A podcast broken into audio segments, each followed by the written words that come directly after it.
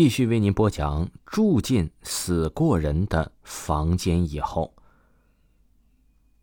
只是他未能如偿所愿。半夜，陈生猛然醒来，房间里的灯还亮着。他僵硬的坐了起来，很快就走向了厨房。不，不能动了！陈生心里十分惊恐，他眼睁睁的看着自己拿起一把锋利的菜刀，却什么也做不到，动不了，只能任凭身体被支配。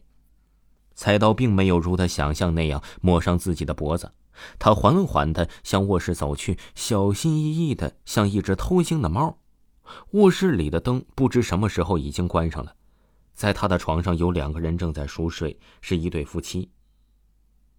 他手中的菜刀缓缓举起，猛然砍向睡梦中的男人，鲜血飙了出来。旁边的女人蓦然惊醒，她疯狂的推开陈生，跑向另一个房间，将小孩子抱了出来，发疯一样的向外跑去。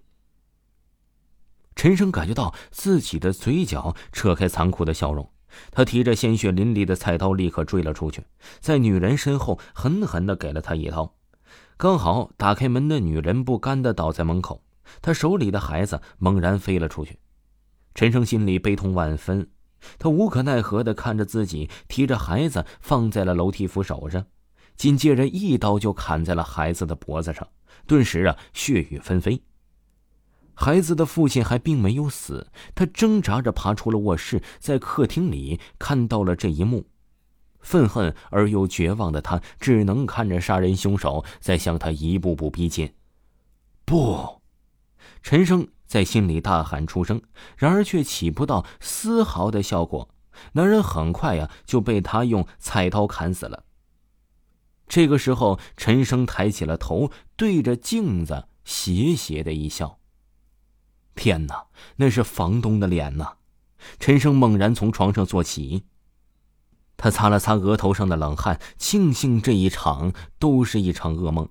突然有脚步声在他的卧室门口响起，陈生一愣，除了他之外啊，还有着房门的钥匙，那就是房东了。卧室门被打开的声音呢，也变得诡异。陈生心中的警钟响起，他迅速的缩到床下。这时房门轻轻被打开，一只脚就踏了进来。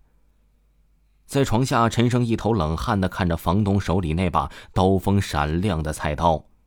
正当他在床下呀瑟瑟发抖的时候，更加可怕的事情发生了，一颗圆溜溜、血淋淋的脑袋突然从上面掉了下来，而在房东的面前，陈生啊看得清楚，那正是他在梦里看到的男主人。房东惊叫一声，立刻吓晕过去，那颗人头又瞬间消失不见了。陈生飞快的逃离了这栋房子，思索再三，他还是拨通了报警电话。虽然没有人相信他那套看到凶杀经过的鬼话，但是在审讯房东的时候，这套说辞起了极大的作用。房东对此事供认不讳。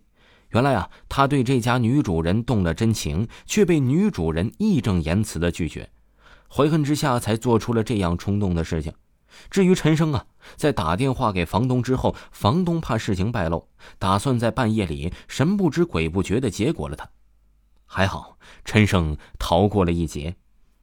事后，陈生由于表现出色，成功与公司签订了劳动合同，他也终于搬出了这栋充满悲伤与无奈的房子。听众朋友，本集播讲完毕，感谢您的收听。如果各位听友呢，嗯，喜欢维华播的作品，嗯，维华呢就建议大家听一下，嗯，新部专辑《都市超级透视》。